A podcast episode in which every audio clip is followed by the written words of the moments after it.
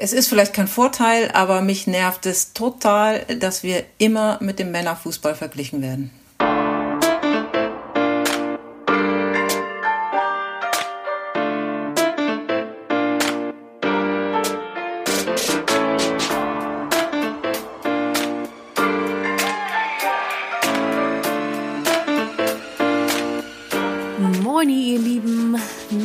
Christmas and a Happy New Year und herzlich willkommen zu einer neuen Folge Team Lisa featuring DFB Frauen.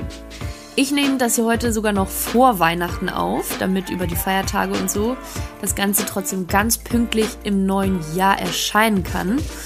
Und unser neues Teammember, Leute, ist so krass beeindruckend. Wirklich. Tausend Dank nochmal an David und Annette von DFB, die den Kontakt hergestellt haben zu unserer besten Fußballspielerin, die wir in Deutschland je hatten wahrscheinlich. Also man kann es natürlich an Zahlen messen oder an emotionalem Wert, aber ich lasse es einfach mal so stehen.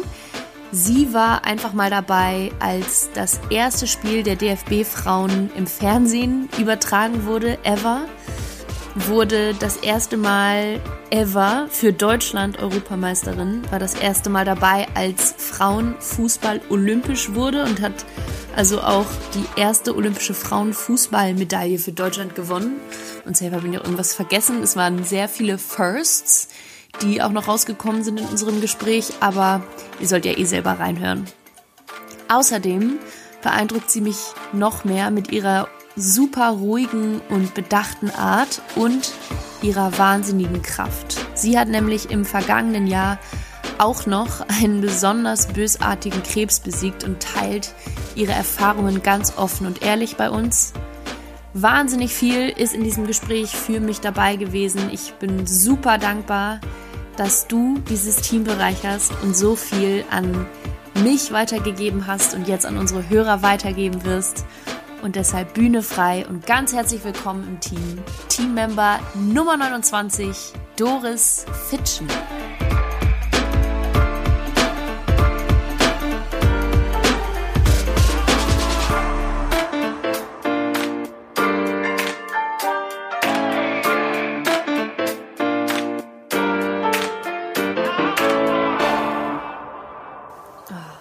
Ich kann mir das vorstellen und vor allem du, liebe Doris, wir stellen dich gleich nochmal in aller Förmlichkeit vor.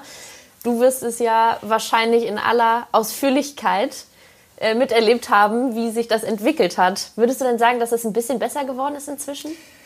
Ja, es ist etwas besser geworden, aber trotzdem äh, ist, ist es immer schwierig, ähm, dass dieser Vergleich da ist. Also beispielsweise, wenn wir das Pokalfinale in Köln spielen, der Frauen, und wir haben da 18.000 Zuschauer, dann ist das super. Aber es wird immer gesagt, hier beim Pokalfinale der Männer, das ist schon äh, Monate vorher ausverkauft und so weiter. Also da wird ja. immer dieser Vergleich gemacht und nicht das Positive am Frauenfußball selbst gesehen. Ah. Wie kriegen wir das denn hin, dass, das, äh, dass, dass sich das mal ändert? Ich hatte ähm, eine ganz tolle Gesprächspartnerin in der Folge davor, Rachel Rinas, die spielt gerade beim 1. Mhm. FC Köln. Und die meinte, ähm, sie hätte das sogar bei sich selber gemerkt, als sie damals von ihrer Jungsmannschaft, mit der sie auch angefangen hat zu trainieren, zu, den, zu ihrer ersten Mädelsmannschaft kam, dass sie auch dachte so, äh, das ist irgendwie scheiße hier. Wie kriegen wir diesen Vergleich raus, wenn sogar Mädels das manchmal selber denken? Naja, Fußball ist halt, oder ich sage jetzt mal Männerfußball ist halt in Deutschland wirklich so übermächtig. Ne? Also es ist total präsent in den Medien und deshalb ist natürlich für Leute, die jetzt äh, Frauenfußball nicht so kennen, ähm, die versuchen dann natürlich irgendwie das einzuordnen und dann kommt immer dieser Vergleich mit dem, mit dem Männerfußball. Und da hilft eben einfach nur, dass wir eben auch eine größere Präsenz bekommen, dass wir äh, auch ja, mehr in den Medien äh, sichtbar sind, mehr Zuschauer haben und so weiter. Und da gibt's äh, noch immer jede Menge zu tun, auch wenn man sagen muss, dass wir natürlich da jetzt in den letzten 50 Jahren schon eine Menge geschafft haben. Ja, und ich würde sagen, hier machen wir mal einen kleinen Cut und nehmen uns die Zeit, dich einmal in voller Ausführlichkeit vorzustellen, damit auch alle Zuhörer hier genau wissen, was für einen tollen Gesprächsgast ich hier heute habe. Herzlich willkommen zu Team Lisa featuring DFB. Es ist wieder eine DFB-Folge. Liebe Doris Fitschen. tausend Dank, dass du dir die Zeit genommen hast. Ich freue mich sehr und bin sehr gespannt, wo wir noch äh, überall eintauchen werden heute. Der nächste Schritt, die Reihenfolge hier in, in meinem Podcast, ist nochmal eine richtige Vorstellung, die aber mein Gast übernimmt. Also du darfst dich einmal selber vorstellen, wie auf so einer ich sage immer FIFA-Karte, ist, ist mir egal, aber wie gut dein Abschluss und deine Defensivarbeit ist, dann sagen wir mal wie auf einer Quartettkarte. Was würde auf Doris Fitchens Quartettkarte stehen? Oh, dass ich Quartett gespielt habe, das ist schon also viele Jahre her. Da weiß ich überhaupt nicht, was da drauf steht. Das waren, glaube ich, ganz kreativ eher so Autoquartetts. Ne? Ähm, Ja, was äh, PS ist schon schwierig.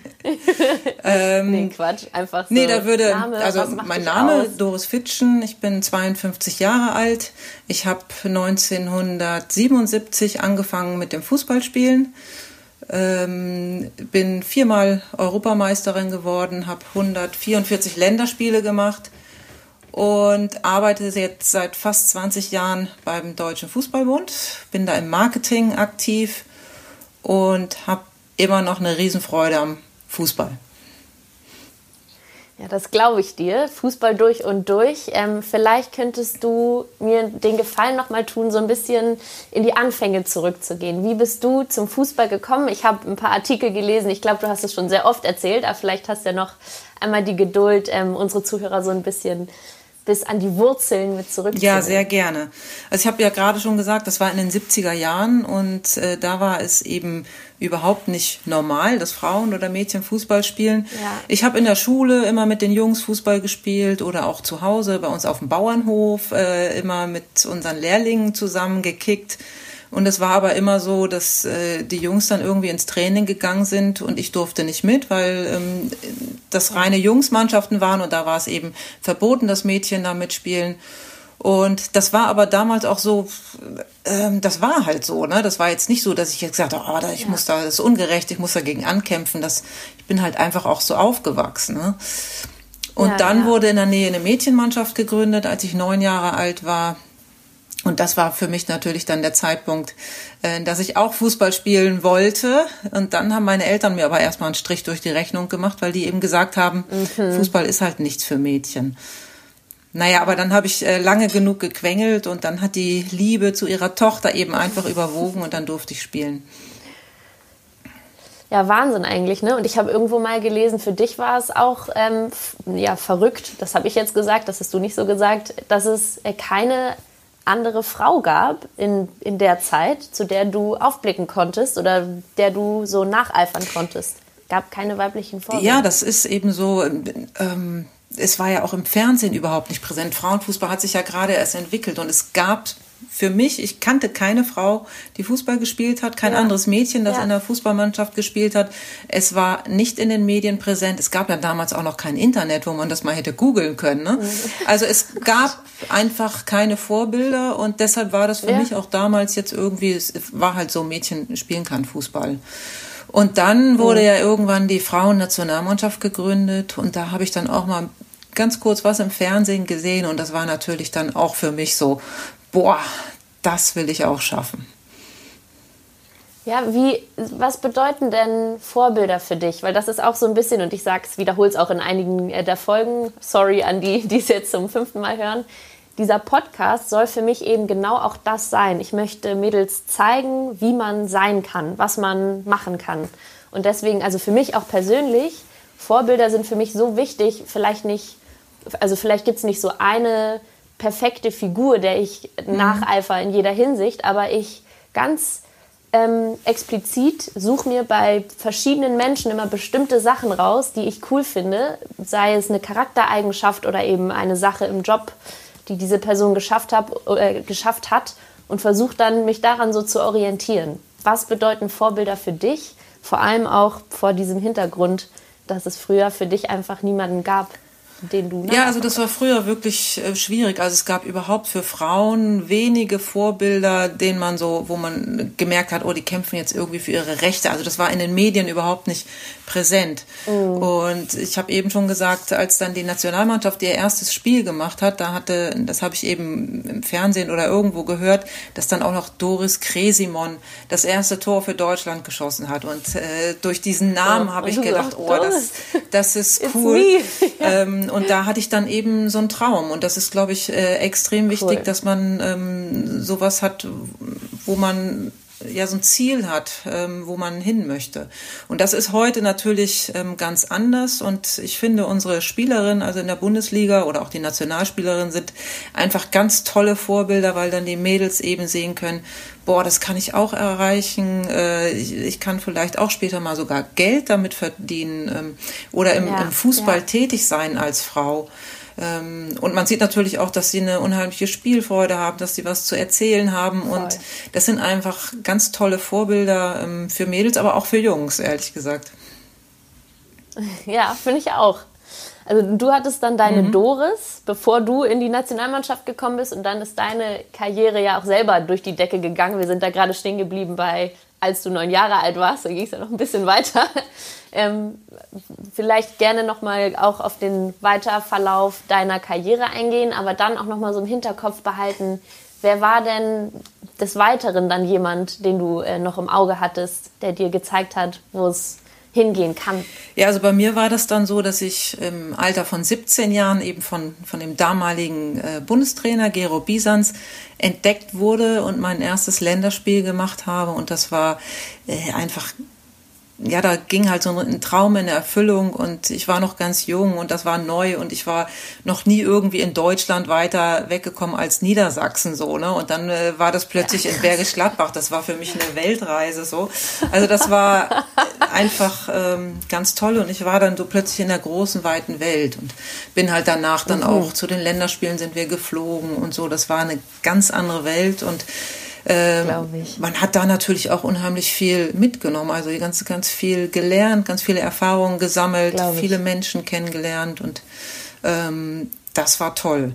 Dann hatte ich natürlich in der Mannschaft ähm, auch die eine oder andere Spielerin, ähm, wo ich gesagt habe, cool, also wie die ähm, das Thema angeht, wollte ich gerade sagen, also zum Beispiel eine Silvia Knight, die ähm, ja. extrem viel trainiert hat, sich total fokussiert hat auf den Fußball. Also da, äh, das war wirklich so, ja, die war sehr fokussiert eben und auch deshalb eben so erfolgreich. Und da hat man sich natürlich auch das eine oder andere abgeguckt. Und ich glaube, das hat ganz gut geklappt, weil du bist ja eine unserer besten und äh, erfolgreichsten deutschen Fußballerinnen, die wir jemals hatten. Was, was würdest du denn jetzt auch so im Nachhinein mit ein bisschen Abstand nochmal sagen? Was warst du für ein Spielertyp? Ich war so die Allrounderin. Ne? Ich habe als Mittelstürmerin in der Nationalmannschaft angefangen und äh, bin dann immer weiter zurückgekommen, bis ich dann Libero oder Libera, das wurde auch sehr oft gefragt, heißt es Libero oder Libera, ähm, ah, krass, habt ihr liberal gesagt? Ich spiele Hockey oder hab gespielt, aber es ist immer der. Ja, aber diese Frage kam halt äh, von den Medien, das war, Witzig. heißt es Manndeckung oder Fraudeckung, diese Fragen kamen früher, ne? Das war, äh, aber da sind wir zum Glück äh, raus aus diesem äh, Zeitalter, sage ich mal. Ja. Ähm, Suchen. Ja, also wie gesagt, Allrounderin. Später war ich äh, in der Abwehr, da hat man auch mich Abwehrchefin genannt. Also ähm, ich war überall auf dem Platz zu Hause. Und du hast gesagt, du hast dir viel von äh, Sylvia Knight zum Beispiel abgeguckt, die war sehr fokussiert. Und du meintest davor, auch als ihr dann angefangen habt ähm, zu reisen und so weiter, man hat auch so äh, viel mitgenommen und ähm, sich entwickelt. Ähm, was würdest du denn sagen, in deiner Nationalmannschaftskarriere hat dich am meisten geprägt? Auch charakterlich, ne? Weil man muss ja dadurch viel durch, man hat auch Druck ähm, oder, oder hattest du keinen? Das ist dann natürlich auch die Frage, wie bist du mit der Situation umgegangen? Vor allem auch, weil du dann äh, mit dem Sieg der EM 89 ähm, eine ganz andere Rolle ja bekommen hast und auch auf einmal äh, in der TV-Welt präsent warst und viel gefragt warst. Wie, ja, also dieser EM-Sieg 89, der kam ja aus dem Nichts. Ne? Es gab noch keine Bundesliga. Ich habe beim äh, in Wolfs Nein, die gab es erst danach. Also die wurde also mehr oder weniger aufgrund des Erfolges wurde dann die ähm, Frauenbundesliga erst gegründet. Und ich habe damals äh, Woche für Woche vor ungefähr 50 Zuschauern gespielt. Das waren alles äh, Family and Friends von den Spielerinnen. Ja. Und plötzlich steht man dann im EM-Finale irgendwie eine Woche später und äh, das äh, Stadion ist pickepacke voll. Also das war so unglaublich. Und dann kamen danach auch Anfragen von Fernsehsendern. Da war ich in der NDR-Talkshow, erinnere ich mich noch dran. Wir waren im Sportstudio und das war so auch eine ganz neue äh, Welt. Und das war, kam wirklich von jetzt auf gleich und das war äh, der Hammer. Das, äh, aber wirklich geprägt äh, hat mich tatsächlich ähm, mein Kreuzbandriss, den ich 1995 hatte. Da war ich gerade so mhm. ja auf dem Weg so eine der wirklich besten Spielerinnen in Deutschland auf jeden Fall zu werden, so Leistungsträgerin. Ja. Und dann habe ich mich leider verletzt und habe das EM-Finale in Deutschland und die WM in Schweden ähm, verpasst. Und da habe ich dann eben gemerkt, wie schnell man dann auch wieder so weg vom Fenster ist, weil wir sind dann Europameister ja, geworden ohne mich, wir sind Vize-Weltmeister geworden ohne mich und dann plötzlich redet keiner mehr von einem. Und das war schon so eine Lektion, die für meine Karriere und für mein Leben so sehr wichtig war. Krass, ja, glaube ich. Wie, ähm, was hat das mit dir gemacht? Ich denke gerade so und versuche das auch immer so ein bisschen auf eine allgemeinere Ebene zu heben. Ne? Das gibt es ja in, auch im, im, Arbeitsleben einfach. Man denkt, man ist wichtig fürs Team und dann äh, wird man mir nichts, dir nichts ersetzt. Und das ist ja ein Riesending für, für die eigene Birne, um das mal umgangssprachlich zu sagen, fürs Ego und auch fürs Selbstbewusstsein. Wie ähm, bist du damit umgegangen? Hattest du da vielleicht eine, eine Technik, die man sich abgucken kann oder wie lief das? Ja, also erstmal ist es natürlich ähm, wichtig, ein gutes Umfeld zu haben. Ich habe meine Familie, die hat immer zu mir gestanden. Ich hatte auch gute Freunde, habe ich nach wie vor. Ähm, und dann war es, muss ich sagen, für mich damals eben auch gut, dass für mich Fußball nicht alles war, ähm, dass ich eben auch mhm äh, ich hatte nebenbei noch einen Job, weil ich ja kein Geld beim Fußballspielen verdient habe. Ich habe ja. äh, studiert und dann konnte. Welchen Job hattest ähm, du? Da habe ich beim WDR gearbeitet als ähm, ja. Mhm. ja. Sportredakteurin. Mhm. Ähm, nicht, nicht Vollzeit, aber irgendwie musste ich ja ein bisschen Geld verdienen. Und nebenbei oder, oder nebenbei habe ich dann eben auch noch BWL studiert ähm, und dann ging halt der Fokus in der Zeit einfach mehr auf die anderen Dinge und so konnte ich mich äh, ganz gut ablenken. Aber insgesamt ist das natürlich etwas, dass man äh, dann gelernt hat, wenn die einen so in den Himmel loben, dass es auch sehr schnell wieder vorbei sein ja. kann ja. und ähm, dann geht man eben einfach äh, bewusster oder reflektierter durchs Leben. Also das hat mir sehr viel geholfen und aber eben auch geholfen, dass ich gemerkt habe, okay, wenn es immer richtig äh, schief läuft, dann habe ich meine Familie, die mich auffängt, meine Freunde und ich kann auch noch andere Sachen machen. Und das war einfach dann auch ja. ein gutes Gefühl. Und es war auch ein gutes Gefühl, dass ich mich dann äh, wieder rangekämpft habe und das wieder geschafft habe, oh, ja. ähm, dann zum Beispiel ein Jahr später an den Olympischen Spielen teilzunehmen. Glaube ich dir aufs Wort. Würdest du sagen, dass du schon immer eine eher selbstbewusste Person warst? Nicht übertrieben selbstbewusst. Also ich habe da auch schon ähm, mhm. Zweifel oft gehabt. Ähm, aber ohne Selbstbewusstsein schafft man das natürlich auch nicht so weit nach vorne. Nee, das stimmt. Und dann ist aber eben ne, ganz interessant äh, herauszuhören, so dass es auch ähm, trotzdem dann jemanden, der wahrscheinlich sich als irgendwie selbstbewusst äh, grundsätzlich empfindet, auch Rückschläge ja. hat und das sich trotzdem durch sowas durchkämpfen muss. Ja. Ah, interessant. Ähm, ja, dann warst du 2000, hast du gerade schon gesagt, bei den Olympischen Spielen in Sydney. Vielleicht äh, kannst du uns da noch mal einen Einblick geben, so wie, wie das war. Das war ja auch das erste Mal dann, dass die deutsche Frauennationalmannschaft da an den Olympischen Spielen teilgenommen hat, richtig? Nee, das war richtig? 1996 waren die ersten Olympischen Spiele. Ah. Ähm, also ich mhm. habe 96 und 2000 als Spielerin an Sorry, Olympia yes. teilgenommen und ähm, muss sagen, das waren halt so in meiner Sportlerinnenkarriere so die ähm, tollsten Erlebnisse, weil man da einfach so dieser olympische Flair im olympischen Dorf und mit den anderen Sportlerinnen und Sportlern und Abschlussfeier ja. und das ist einfach äh, ja, ganz fantastisch. Also das ist, das äh, vergisst man nie. Ist was anderes als eine Europa- oder eine Weltmeisterschaft, aber es ist toll.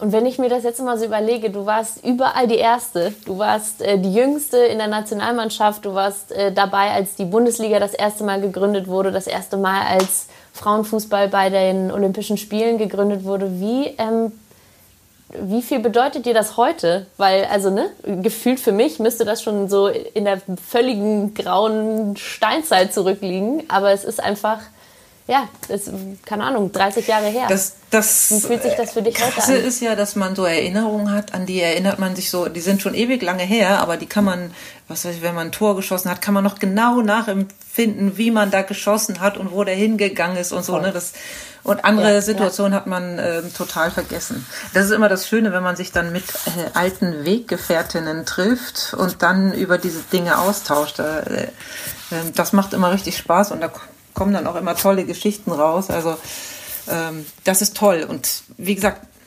das war, also ich war damals sehr stolz darauf, bei der ersten Europameisterschaft dabei gewesen zu sein. Erste Bundesliga, erste Weltmeisterschaft, ersten Olympischen Spiele.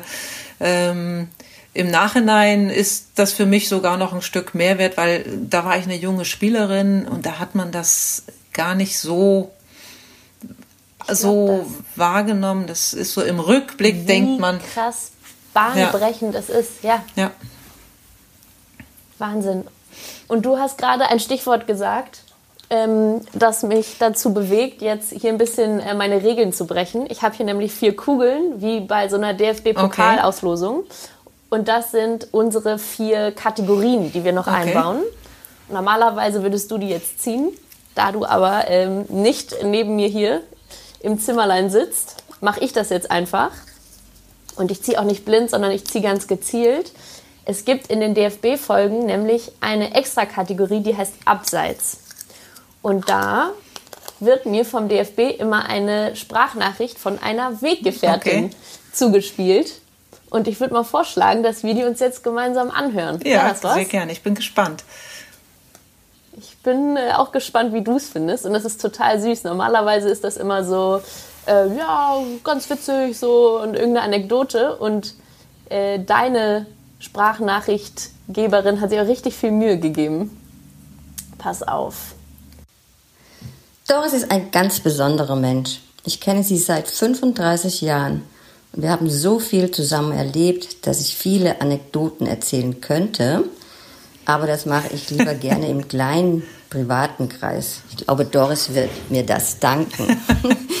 Doris und ich haben zusammen in der Nationalmannschaft und im Verein gespielt. Sie gehörte damals zu den besten Spielerinnen der Welt und konnte eine Mannschaft führen. Und vor allem auch, wenn es nicht so gut lief. Nicht umsonst war Doris jahrelang Spielführerin in der Nationalmannschaft und feierte viele Erfolge. Auch als Managerin der Nationalmannschaft hat sie unheimlich viel erreicht. Sie war meine rechte Hand, meine Impulsgeberin und immer eine treue Freundin. Und ohne ihre Unterstützung hätte ich vieles nicht geschafft. Nie werde ich die vielen Gespräche und Diskussionen während unserer gemeinsamen Zeit in der Frauennationalmannschaft vergessen. Sie als Managerin und ich als Bundestrainerin. Unsere Zusammenarbeit war von blindem Vertrauen und von gegenseitiger Loyalität geprägt. Ich bin froh, dass er auch heute noch im DFB für den Frauenfußball zuständig ist. Und das tut uns allen gut. Doris ist gerne in Gesellschaft und feiert gerne, kann aber auch gut alleine sein und sich mit sich beschäftigen. Sie ist sehr intelligent, belesen und an ganz vielen Dingen interessiert. Sie ist hilfsbereit und kann gut zuhören. Außerdem ist sie eine Kämpferin und ein echtes Stehaufmännchen. Dafür bewundere ich sie. Sie gehört zu meinen besten Freundinnen und das macht mich wirklich stolz. In diesem Sinne, Doris, schön, dass es dich gibt für mich. bye bye. Ja. Ist das nicht süß? Da hat sie sich wirklich das viel Mühe gegeben und nochmal alles Revue passieren lassen. Das ist wirklich süß. Voll. Ja, ich glaube, die hat sogar wirklich sich einen kleinen Text geschrieben und den vorgelesen. So klang das. Ja. Mega süß. Ja, das, das, das ist toll, toll, das zu hören. Ähm, Und ich kann sagen, sie ist auch, ähm, ich habe ja eben schon gesagt, sie war früher Vorbild für mich. Und ähm, ja, wir haben seit 35 Jahren äh, kennen wir uns. Ich habe sie übrigens kennengelernt. Ähm, da haben wir mit der Auswahlmannschaft, äh, also Niedersachsen-Auswahl, Vorspiel gemacht vor der Nationalmannschaft. Also ich war ja noch ein bisschen jünger. Und äh, sie hat ja Nationalmannschaft gespielt und dann haben wir uns danach Autogramme geholt. Und das war das so ziemlich das erste und einzige Autogramm, was ich mir äh, jemals Nein. geholt habe. Und das war eben von ihr. Also ich kannte sie dann schon, sie kannte mich noch nicht. Aber das äh, war dann zwei Jahre später oder so, habe ich dann auch Nationalmannschaft gespielt und da haben wir uns dann kennengelernt. Wahnsinn. Ja, ich bin natürlich am allergespanntesten eigentlich, welche ganzen Anekdoten sie jetzt nicht erzählt hat. Aber da innerhalb von den ganzen Turnieren, die ihr zusammen gemacht habt, kann ich mir vorstellen, dass da auf jeden Fall auch die eine oder andere gute Party-Story dabei war. Ja, was wirklich äh, schön ist, ist, wenn man sich jetzt so mit Spielerinnen so von früher trifft und dann darüber nochmal spricht. Ne? Dann äh, kommen ja wirklich Anekdoten hoch, die hat man zwischendurch schon wieder vergessen und das ist äh, toll. Also da zehrt man heute auch noch von. Und mit Silvia habe ich halt wirklich äh, sehr viele Dinge erlebt. Also auch gerade jetzt als Managerin der Frauennationalmannschaft habe ich ja sieben ja. Jahre äh, die Mannschaft da betreut und das yes. war auch eine ganz spannende Zeit und da war es eben auch ganz wichtig, dass wir uns so gut kennen und ähm, dass ich halt auch wusste, wie sie tickt und eben auch eine der wenigen war, die auch ähm, direkt Einfluss auf sie nehmen konnte und ich glaube, das war so für alle ganz gut. Ja, glaube ich. Und bevor wir jetzt kommen zu deiner Manager-Tätigkeit, würde ich gerne noch den, den letzten Teil deiner, deiner Karriere nochmal abhaken. Du hattest dann nämlich eigentlich äh, schon gesagt, du willst aufhören und bist dann aber nochmal nach Amerika gegangen, um noch eine erste Runde bahnbrechender äh, Dinge zu starten. Also es ist wirklich der Wahnsinn, dass du überall die Erste warst, liebe Doris. Ja, das war eigentlich äh, im Jahr 2000 äh, bei, bei den Olympischen Spielen. Da hatte ich mich im Vorfeld so abgekämpft, hatte Verletzungen und bin dann auch nur mitgekommen, weil die Tina Teunemeyer wirklich auf mich gesetzt hat, mir vertraut hat, wofür ich ihr heute noch sehr dankbar bin. Und habe mich dann aber in äh, Sydney oder in Australien wieder verletzt, konnte dann äh, spielen, musste immer fit gespritzt werden zu den Spielen. Das war eine richtige Quälerei. Am Ende haben wir Bronze mhm. gewonnen, was toll war. Aber ich habe gesagt, Wahnsinn. so, das ist jetzt der Abschluss, mir reicht's. So, und habe ich für mich beschlossen, ich höre auf. Und am nächsten Tag. War das mehr so Frust? Oder irgendwie so. Naja, das war einfach. Äh, das, ich musste mir halt da wirklich alles sehr stark erkämpfen wegen den Verletzungen. Und dann war es eben auch so, man hat damit eigentlich kein Geld verdient. Ähm, ich habe vier, fünf Mal die Woche abends trainiert. Ich war jedes Wochenende unterwegs. Ich konnte meine Freundschaften außerhalb des Fußballs so gut wie gar nicht pflegen. Und da habe ja. ich gesagt, so irgendwann reicht's. Ich muss auch mal gucken, was ich beruflich dann mache. So und das passte dann irgendwie zusammen und ich habe gesagt, so jetzt äh, höre ich auf. Und nächsten Tag rief dann der ehemalige Weltmeistertrainer aus den USA an, der äh, damit beauftragt war, diese Liga in den USA zu gründen und hat mich gefragt, ob ich da spielen möchte. Und dann habe ich gesagt, na ja, so ein Jahr könnte ich ja noch dranhängen so und dann habe ich das gemacht und ähm, dann hat sich auch noch herausgestellt, dass die Europameisterschaft der Frauen in Deutschland stattfinden sollte. Das heißt, das habe ich gesagt, das ist dann natürlich ein cooler Abschluss und das war es dann auch. Wahnsinn. Was mich gerade noch, äh, was bei mir gerade noch aufkam, gab es in Amerika damals Geld für die Frauenliga? Ja, da habe ich, da habe ich eigentlich zum ersten Mal äh, Geld verdient. Also das ist jetzt auch nicht so, äh, dass das Millionen waren, aber so, dass man davon leben konnte. Ja. Und es war da ja. auch, ähm, ja, ich war zum ersten Mal wirklich Profi-Fußballerin. Ähm, ja, und habe damit Geld verdient. Und äh, wir hatten bei uns im Verein in Philadelphia war das äh, ein Zuschauerschnitt von 10.000. Ja. Das war natürlich äh, im Vergleich zur Bundesliga, wo wir 200 ungefähr hatten, war das natürlich. Oder halt 50, ja, wie du meintest. War ja. das natürlich eine ganz andere Welt und das war eine ganz tolle Erfahrung. Ähm, ja, da auch äh, sich in einem fremden Land eben ähm, durchzukämpfen und so. Es war jetzt auch noch nicht alles so super professionell. Ähm, ähm, organisiert. Ne? Erst, erstes ja. Mal, klar. Also das war eine, eine mega tolle Erfahrung, habe ich auch sehr viel mitgenommen. Glaube ich dir. Warum, ähm, spontane Frage auch, warum glaubst du denn, dass es geht, in Amerika von 0 auf 10.000 Menschen, Zuschauer, die Stadien zu füllen und in Deutschland kämpfen wir hier um, um, jeden, um jedes Familienmitglied, das sich äh, die Frauen-Bundesliga anguckt. Ja, in den USA gibt es auch so einen Star-Kult, ne? Und ähm, die haben äh, 1999 die Weltmeisterschaft gewonnen im eigenen Land. Das wäre ein Riesenhype da in dem Land. Also über 90.000 mhm. Zuschauer beim Finale in äh, Los Angeles. Ähm, und die haben diesen Hype eben mitgenommen und dann diese Liga gegründet und äh, alle Menschen in den USA wollten eben ihre Stars sehen. Die sind weniger wegen äh, der anderen Spielerin oder wegen Fußball gekommen, sondern in jedem Verein waren halt ein, zwei ähm, der Weltmeisterinnen. Und deshalb sind die Leute da in die Stadien gekommen. Die haben dann einen richtigen Star-Kult betrieben. Das hieß dann auch nicht, dass da ja. dann, wenn Washington gegen San Francisco gespielt hat, dann hieß das nicht Washington gegen San Francisco, sondern Mia Hamm gegen Brandy Chastain. Und dann kamen eben die Leute und wollten äh, diese Spielerin sehen. Ne? Und das ist heute auch noch ähm, in den USA viel mehr so Star-Kult, als das bei uns zum Beispiel ist. Es ist eine andere Kultur. Wollte gerade sagen, und ist das gut oder schlecht? Weil, also, wenn wir jetzt Aufmerksamkeit als Erfolgsfaktor nehmen, dann scheint es ja zu funktionieren. Also, es ist, glaube ich, für Deutschland auch unheimlich wichtig, dass die Spielerinnen einfach bekannter werden, weil das schon ist, dass eben die Mädchen, wir haben gerade über Vorbilder gesprochen, dass sie eben äh, ja. diese Spielerin kennen und dann auch sagen, Mami, Papi, ich will zum Fußball, ich will ähm, Alex Pop sehen oder, oder wen auch, ja. wen auch immer da. Ne? Also da ist es schon extrem wichtig, dass wir die Bekanntheit der Spielerinnen erhöhen, ähm, um dann auch mehr Zuschauer zu bekommen oder Zuschauerinnen. Und daran arbeiten wir, aber wie gesagt, das ist ja auch eine andere Kultur. Da steht dann auch immer das Team im Vordergrund, dann will man die eine nicht so herausheben. Und äh, um die Spielerin bekannter zu machen, muss man natürlich auch ähm, nicht nur die Fußballspiele im Fernsehen zeigen, sondern auch viel mehr die Spielerinnen im Fernsehen, äh, also insbesondere im Fernsehen, natürlich auch in anderen Medien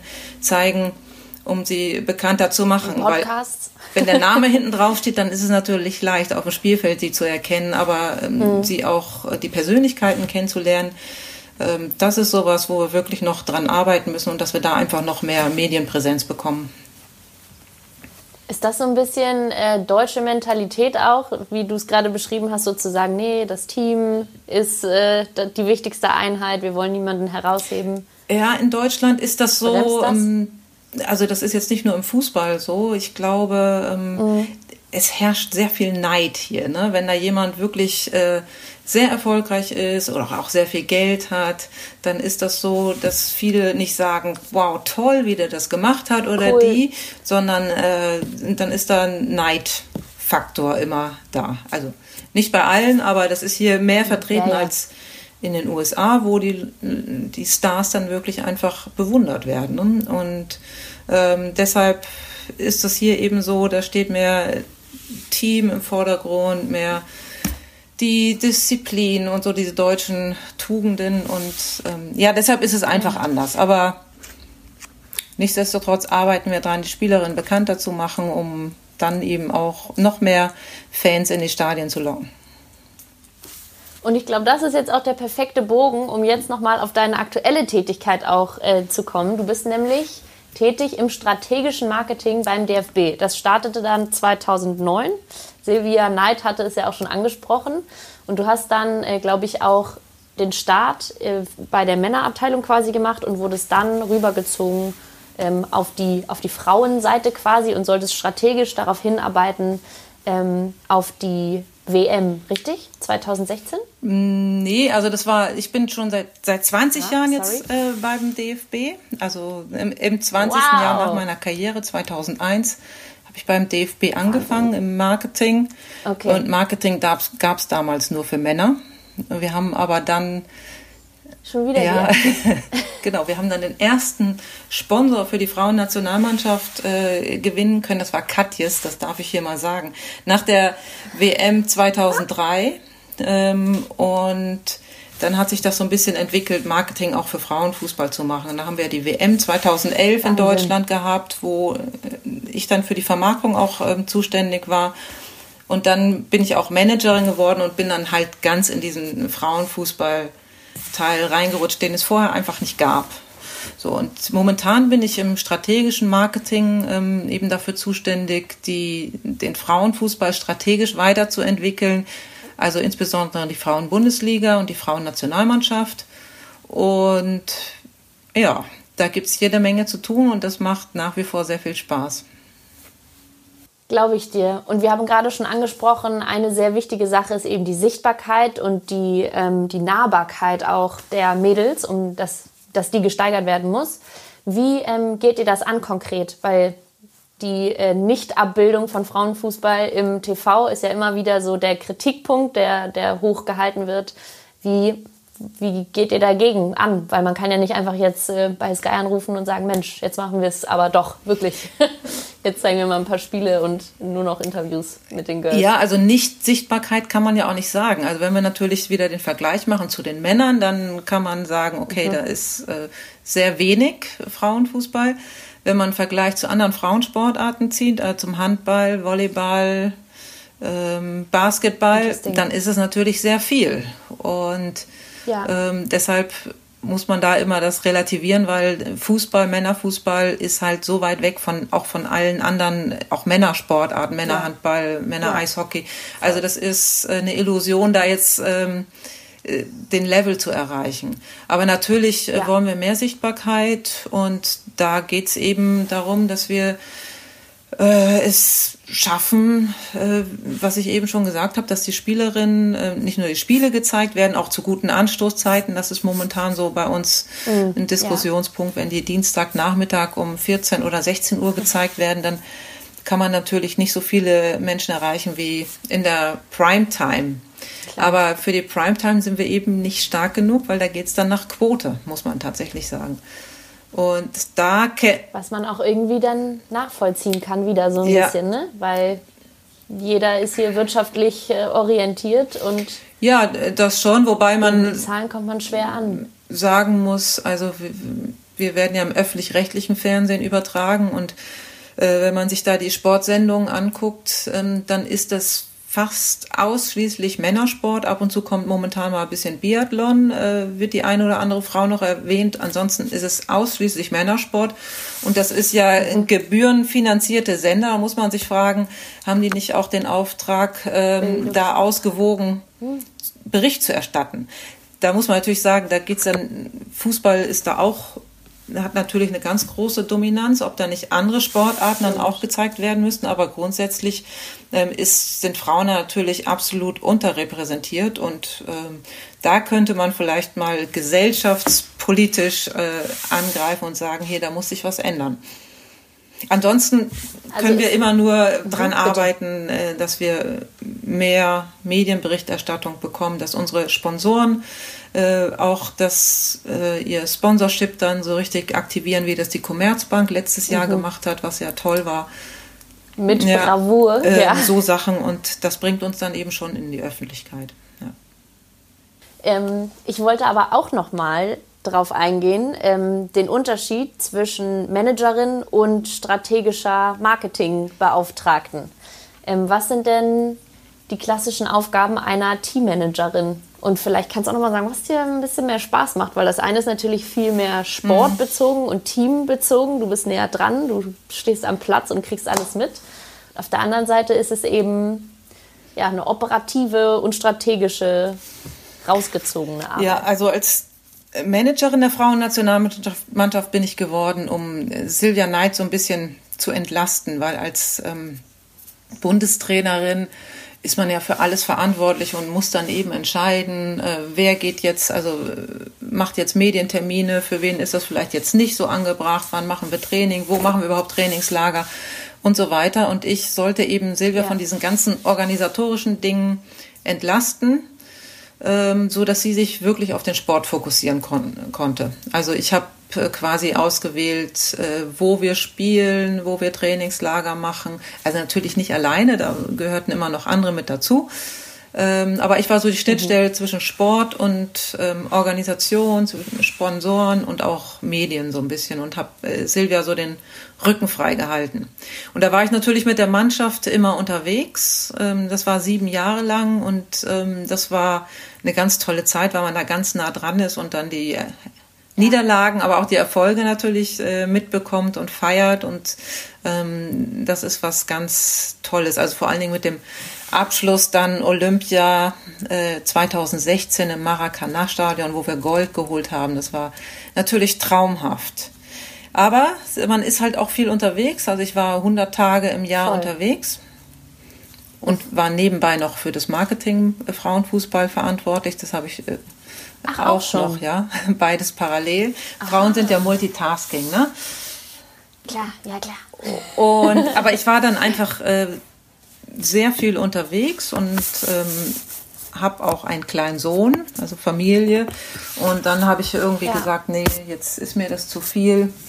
Jetzt, äh, also nachdem Silvia dann auch aufgehört hat, habe ich gesagt, nee, dann ist für mich dann auch Schluss. Und ich fokussiere mich jetzt auf die Vermarktung Frauenfußball und äh, natürlich auf die Familie. War das für dich so ein logischer Schritt dann auch irgendwie? Also das sag ich mal, ist jetzt nicht der nächste Karriereschritt gewesen, weil äh, Managerin, das ist natürlich schon, äh, hat schon einen hohen Stellenwert gehabt. Mhm. Gibt es ja jetzt nicht mehr im Übrigen. Wurde nicht mehr für nötig so. erachtet. Aber wer übernimmt denn dann die ganzen Aufgaben? Ich dachte, jede Mannschaft hat einen Teammanager. Ja, aber nicht in dieser Funktion, wie ich sie hatte. Ich war ja, ähm, also es gab immer noch bei mir auch eine Teammanagerin, die so organisatorisch äh, dafür verantwortlich war, aber ich war eben so die Schnittstelle ja. dazwischen. So, also so ein bisschen mhm. übergeordnet. Und diese Position so gibt es jetzt nicht mehr. Ich finde, es sollte sie geben, aber ähm, das ist jetzt nicht meine Aufgabe, das zu entscheiden.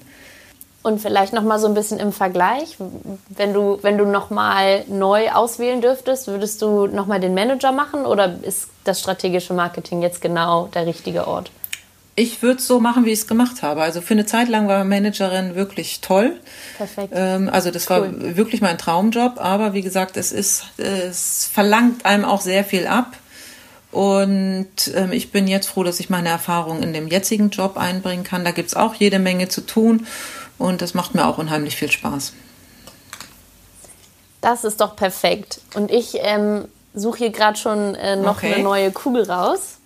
Ich habe nämlich gerade schon äh, gedacht, wenn ich frage so Manager oder strategisches Marketing, passt das doch perfekt zur Kategorie Shootout. Es wird eine kleine Schnellfragenrunde, okay. Doris. Ich bin gespannt. Ich habe mir ganz viele Fragen rausgesucht. Nein, Quatsch. Das schaffst du easy. Kopf- oder Bauchentscheidung? Bauch. Oh, die kam auch schnell. Lieber Athletin oder lieber Marketingbeauftragte? Marketing. Im, im, also strategischen oder operativen lieber in der Männerabteilung oder lieber Frauen. in der Frauenabteilung? kam schnell nochmal dein erstes Länderspiel spielen oder nochmal dabei sein, wenn das erste Mal ever Frauenfußball im TV übertragen wird? Erstes Länderspiel. Ah. Ähm, du, wir hatten gerade schon drüber gesprochen, du warst so oft die Erste, wenn du jetzt äh, dich entscheiden müsstest. Was sind deine Top 3? Erstes Länderspiel, erste Europameisterschaft, erste Olympische Spiele. Ja, krass. Also eine ziemlich gute Top 3 auch, muss man sagen. ähm, ich habe ein bisschen recherchiert. Wir hatten gerade schon die Sportredakteurin beim WDR. Wenn du noch mal wählen müsstest, Sportredakteurin beim WDR, im Blumengroßhandel oder bei der Werbeagentur? Ähm, Sportredakteurin wird mir, glaube ich, Spaß machen. Blumengroßhandel also ist halt schon echt anstrengend. Aber bei allen, oder? Ja, in der Werbeagentur habe ich auch eine Zeit lang ge gejobbt. Ja. Mhm. Alles mal genau. ausprobiert? Einfach um auch so zu gucken, äh, worauf du noch Bock hast nebenher oder hat sich das so ergeben? Nein, das war, ich musste ja gucken, ähm, dass ich irgendwo Geld verdiene und dann habe ich natürlich ja. das mit der Werbeagentur habe ich gemacht, weil ich da auch ein bisschen in die Richtung dann beruflich irgendwann gehen wollte und Erfahrungen zu sammeln. um eben das eine mit dem anderen zu verbinden. Warst du eigentlich eine gute Studentin? Wir hatten vorhin schon gesagt, du hast BWL studiert auch noch nebenher. Klar, nee, Multitasking. War ich nicht. Ah, okay. äh, nö. Nee, okay. dazu muss also ich ehrlich so auch sagen, ich habe das äh, Studium an der Uni, das musste ich dann irgendwann abbrechen aus Zeitgründen, weil es tatsächlich so ah, war, ähm, immer wenn die Klausuren waren, äh, das im Sommer überwiegend, dann war ich bei einer Europameisterschaft, bei einer Weltmeisterschaft und so weiter. Und es war nicht so viel Verständnis da, dass man die dann irgendwann nachholen konnte. Das heißt, das hat sich dann immer noch ein Jahr verschoben. Da war ich dann vielleicht wieder nicht da, musste ich halt Prioritäten setzen. Dadurch hat sich das so ein bisschen Wahnsinn. gezogen und ähm, dann habe ich eben äh, mich dazu entschlossen, ein Studium an einer Fachschule für Wirtschaft zu machen, äh, was einfacher ah. zu bewältigen war ähm, und das habe ich dann abgeschlossen, auch mit sehr gut. Verstehe. Sehr gut. Und das ist wahrscheinlich auch noch eine Sache, die äh, also dann ein Nachteil davon ist, immer die Erste zu sein, weil heutzutage haben die Unis natürlich ein bisschen mehr äh, Verständnis und sind offener an der Stelle und helfen da ein bisschen mehr. Hm. Aber hat ja trotzdem genau. geklappt. Oh, und jetzt Thema Stichwort Student, passt noch ganz ausgezeichnet. Wer war der bessere ähm, Student, habe ich es jetzt genannt? Klinsi, Yogi oder Stefan Kunz? Ihr habt nämlich zusammen die Trainerlizenz gemacht, genau. richtig? Ähm, der Klinsi war der Beste. Ah ja? Weil am fleißigsten oder weil am smartesten? Ich glaube ehrlich gesagt, der hat den besten Abschluss gemacht, aber der war auch so für mich so ein so ein Leader. Also das hat man da sofort gemerkt, der, der führt die Gruppe an. Also cool. das war äh, sehr beeindruckend. Ich kannte ihn ja bis dahin nicht. Also ich kannte äh, keinen von denen mhm. persönlich und der war der Leader. Der Yogi war eher ein bisschen ruhig und zurückhaltender und der Stefan Kunz ist halt ein ganz toller Typ, also ganz äh, toller Kumpel, mit dem man unheimlich viel Spaß haben konnte. Also das war schon toll, diesen Lehrgang mit diesen ganzen Stars zusammen zu machen. Glaube ich. Wie, wie war das so? Ähm, wie ist das abgelaufen? War das eine längere Periode, die ihr dann äh, zusammen fokussiert da durchgezogen habt? Das war ein Sonderlehrgang, Trainerlehrgang. Normalerweise dauert das ein halbes Jahr und wir durften das in sechs Wochen mhm. machen. Und da waren oh, Bettina Wiegmann und ich, wir waren die einzigen Frauen dabei. Und mhm. bei den Männern, wie gesagt, Cleansy, Yogi, Stefan Kunz, äh, Bernd Hölzenbein, Matthias Sammer. Also äh, ah, Andi Brehme, also äh, alle, die man so kennt, das war einfach ja. toll, diese Typen kennenzulernen und sie eben auch so kennenzulernen, dass man merkt, das sind ganz normale Menschen, die haben auch Prüfungsangst, äh, die haben auch Angst, da vorne ein Referat zu halten und so weiter und es sind ganz normale Witzig. Menschen und äh, ja, wir hatten unheimlich viel Spaß und äh, das war eine tolle Zeit. Glaube ich. Wann war das? 2000. Zeitlich? Das 2000. ich mir jetzt 2000, mhm. ah ja, krass. Der Wahnsinn. Okay, das war unsere Schnellfragenrunde. War nee. gar nicht so schlimm, oder? Ging. Ging. So. Und dann, liebe Doris, ähm, würde ich gerne natürlich noch, ähm, wenn es okay ist, das Thema äh, Gesundheit ansprechen. Ja. Dürfen, darf ich Na, das klar. Thema ansprechen? Weil du hattest eine unglaubliche Diagnose im vergangenen Jahr und zwar einen bösartigen Tumor in deinem Oberarm. Genau. Und das hat für dich alles über den Haufen geworfen. Und ich habe auch in einem Interview gelesen, dass du dich immer als gesunde, vitale Person äh, verstanden hast und auf einmal war nichts mehr, wie es war. Ja, das war sehr krasses Jahr. Also ich hatte Anfang letzten Jahres äh, so Probleme in der Schulter, im Oberarm und äh, bin dann zu meinem Arzt und der hat gesagt, das ist Verkalkung oder so, weil ich das auf der anderen Seite interessanterweise auch schon hatte, so eine Verkalkung und dann ging das aber nicht weg und dann habe ich ein MRT machen lassen und dann äh, hat er mir plötzlich gesagt, ja, das ist äh, Verdacht auf einen Tumor. Und ich so, what? Ähm, nee, nee. So, ich habe davon auch noch nie gehört, dass es sowas gibt. Und dann ging dieser ganze ja. Prozess los, einen Arzt suchen, der das nochmal, äh, der sich damit auskennt richtig. Ähm, dann wurde dann eine Biopsie gemacht. Dann hat es aber insgesamt äh, fast sechs Wochen gedauert, bis dann die endgültige Diagnose da war. Und die war dann auch nicht besonders gut, muss man sagen. Das war ein sehr aggressiver Krebs.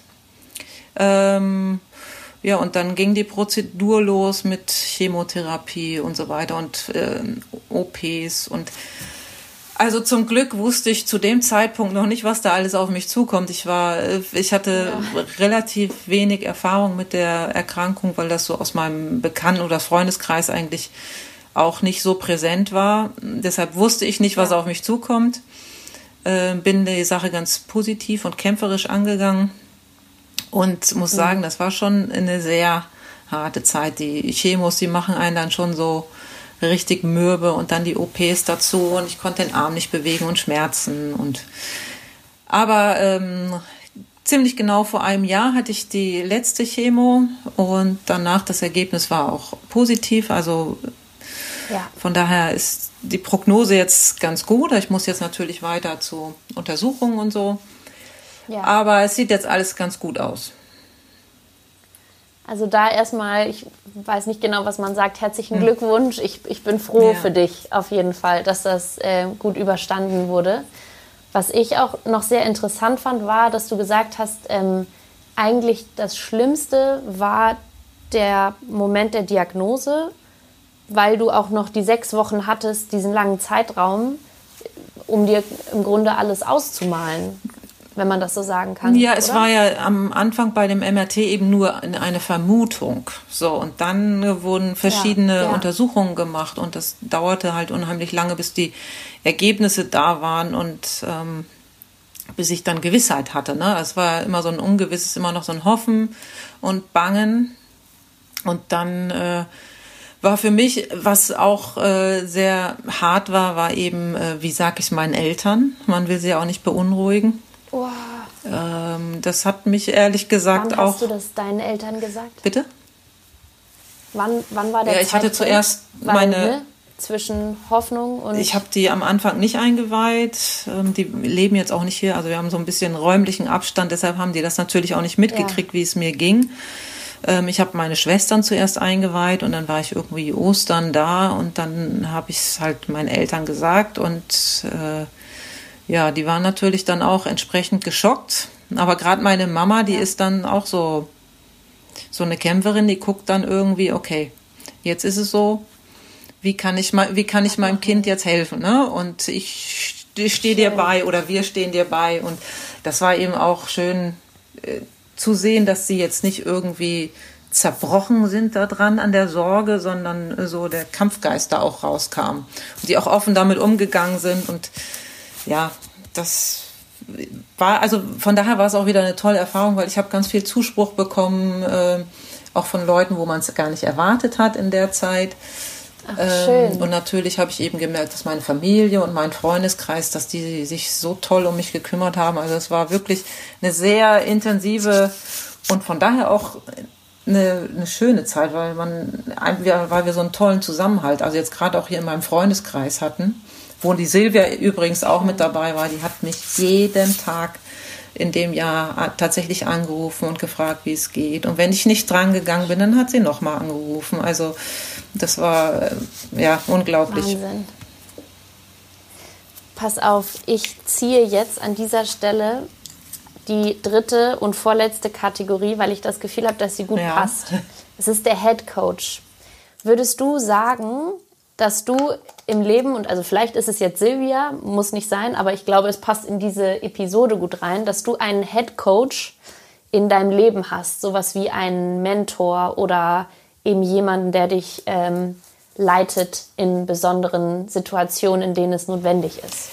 Nein, habe ich nicht. Und ehrlich gesagt, ähm, im Nachhinein hm. hätte ich es mir hier und da gewünscht, weil ich bin immer so irgendwie drauf lo los und habe mein Leben jetzt auch nicht so groß geplant. Ich hatte, also es gab auch damals noch nicht so ein Mentor- oder Mentoring-Programme und so. Das hätte mir hier und da sicherlich ähm, ein bisschen geholfen. Habe ich nicht, aber ich gucke mir natürlich hier und da immer mal was ab und habe auch immer meine Ziele, die ich verfolge und bin aber jetzt nicht so jemand, der jetzt sein Leben so komplett ähm, durchgeplant hat. Weil äh, ich habe eben ja. auch die Erfahrung gemacht, am Ende kommt es doch wieder anders. Es ist, das beruhigt mich aber total, weil ganz oft denke ich halt so, und da würde ich gerne auch nochmal drauf kommen. Warte, ich habe nämlich ein Zitat von dir rausgeschrieben noch, das ich richtig cool fand. du nimmst heute nach deiner besiegten Krankheit alles viel äh, ganz anders wahr, viel bewusster, intensiver und gelassener. Und äh, das ist so ein bisschen für mich ein heftiger Knackpunkt, weil ich denke ganz oft, ähm, auch so in meiner Generation, bei uns muss alles immer höher, schneller, weiter sein und besser und eigentlich musst du auch noch ein Unternehmen gründen ja. und äh, nebenher auch noch keine Ahnung, dich mit äh, Aktien beschäftigen und äh, was eigenes aufbauen, während du noch deinen festangestellten Job gut machst und äh, auch noch was äh, gemeinnütziges und so. Und mir fällt das ganz oft schwer, den, ja, also die Ruhe zu finden, zum einen, die Gelassenheit und so das Vertrauen daran, dass schon alles gut ist. Und ich fühle mich oft gepusht, dass man planen muss, dass man sich Ziele setzen muss, und so. Und das, äh, das hat sehr zu mir gesprochen. Ja, wobei ich bin natürlich jetzt äh, auch ein paar Jahre älter. Ähm, und ich kriege das von meinen Kollegen oder Kolleginnen eben auch mit. Ne? Wenn jeder, jeder muss ja irgendwie am Wochenende posten, was er Tolles erlebt hat und so weiter. Also da ist immer ja. so dieser Druck, Druck Voll. da äh, irgendwie äh, ja, was Besonderes zu machen und auch eine besondere Karriere zu machen. Nicht so, wie man es früher gemacht hat, Toll. dass man halt ja. einfach äh, Bankkaufmann wird oder Jahre, was auch ja. immer. Heute muss da so eine richtige Karriere, Karriere ähm, geplant werden. Also da bin ja. ich ehrlich gesagt froh, dass ich da ein bisschen älter bin und ähm, ja, ich kann da auch nur raten, dass es äh, gut ist, einfach mal innezuhalten und weil es kommt dann am Ende doch oft anders, als man denkt. Und ja, mir hat jetzt diese Krankheit ähm, eben dabei geholfen zu sagen, ja, wie gesagt, es kommt äh, oft anders, als man denkt. Und ich bin aber jetzt ja. auch ähm, gelassener und äh, mutiger auch geworden weil ich denke, was soll mir jetzt, was soll mir eigentlich passieren? Also ich habe jetzt im letzten Jahr, da war die Chemo gerade zwei Monate vorbei, äh, habe ich einen Fallschirmsprung gemacht, obwohl das mit meinem Arm, der immer noch äh, mir natürlich Probleme macht, eigentlich wollten die mich da gar nicht zulassen, aber ich habe gedacht, so, ich mache das jetzt einfach. Also mein Motto ist so ein bisschen jetzt, jetzt okay. einfach mutiger sein und machen. Und das mache ich jetzt auch bei der Arbeit. Also ich denke, ich schreibe jetzt die E-Mail einfach an alle, weil das ist jetzt was, was mich bewegt und das muss ich jetzt loswerden. Und ich habe eben auch gemerkt, dass ich in vielen Dingen, die ich so in meinem Bauch auch habe und nicht nur im Kopf, ähm, dass ich damit einfach richtig liege. Und jetzt traue ich mich auch, diese Dinger dann einfach rauszuhauen, weil was soll mir passieren? Also ich kann relativ schlecht gekündigt werden. Äh, ich bin finanziell jetzt einigermaßen abgesichert. Also was mir kann eigentlich so nicht viel passieren, außer eben Krankheit. Ne? Das ist natürlich etwas, was immer passieren kann. Aber wie gesagt, ich bin jetzt gelassener und ein bisschen mutiger geworden und das ist das Positive, was ich daraus ziehe.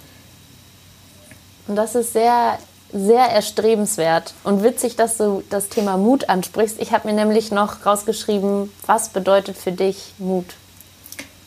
ja, Mut bedeutet für mich einfach ähm, auch zu machen und nicht zu zweifeln an den Dingen. Also es heißt, ist jetzt nicht nur beim Fallschirmspringen, sondern wie gesagt auch einfach mal bei der Arbeit eine E-Mail ähm, raushauen oder ja einfach Entscheidungen treffen, ohne nochmal hundertmal alles zu hinterfragen und es dann vielleicht doch nicht zu tun. Ja. ja. Ja, das ist schön und das kann ich auch sehr gut äh, nachvollziehen. Ich bin auf jeden Fall, ich weiß nicht so genau, wie ich es auf Deutsch sagen soll. Auf Englisch ist es der Overthinker, ja. definitiv. Und das, ähm, also einerseits ist es auch manchmal gut, weil ich auch äh, verschiedene, keine Ahnung, soziale Situationen besser durchsteige, glaube ich, als viele andere. Aber ganz oft bremst es einen halt auch selber einfach nur aus und hält einen zurück von, keine Ahnung, schönen Überraschungen, die man stattdessen. Ja, das soll könnte. jetzt auch nicht heißen, dass man den Kopf ausschalten soll. Ne? Nur ein bisschen, äh, ein bisschen mutiger noch, sein und, nur noch Vollgas. und auch Dinge einfach mal nicht auf die lange Bank zu schieben, sondern zu machen. Ja, ja. Ah, lovely.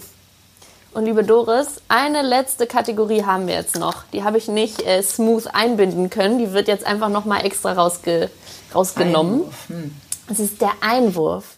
Das ist nämlich die Kategorie, in der du nochmal ein Thema einwerfen darfst, das äh, jetzt noch nicht besprochen wurde, dem aber noch äh, Aufmerksamkeit gebührt. Hast du da noch eine? Wir haben schon eine ganze Menge besprochen. Ne? Was, was ich mir wünsche für die Zukunft ist eben, ähm, dass wir Frauen einfach mehr Chancen bekommen, dass es eine Chancengleichheit gibt. Also das ist ein Thema, was, was mich umtreibt. Und wir haben da jetzt in den letzten Wochen sehr viel drüber gesprochen, also im Zuge auch jetzt äh, wie bringen wir den Frauenfußball voran? Und da habe ich mir sehr viele Gedanken gemacht und habe eben gemerkt, dass ich eigentlich mein Leben lang schon als Frau irgendwie so ein bisschen diskriminiert werde. Ne? Also ich durfte erst nicht Fußball mhm. spielen, dann haben meine Eltern mir es verboten, dann durfte ich mein Abi nicht im Fußball machen, wie die ganzen Jungs. Und lauter so, so Dinge haben mich mein Leben lang mhm. begleitet mhm. und ich habe darüber nachgedacht und denke, ja, das war eigentlich schon ziemlich viel, was man so an Nachteilen einstecken musste. Und das ist etwas, was ich jetzt in Zukunft äh, gerne noch, noch mehr ändern möchte und was ich mir wünsche, dass wir Frauen einfach, äh, ob das jetzt im Fußball ist oder im normalen Leben, einfach die gleichen Chancen haben wie die Männer.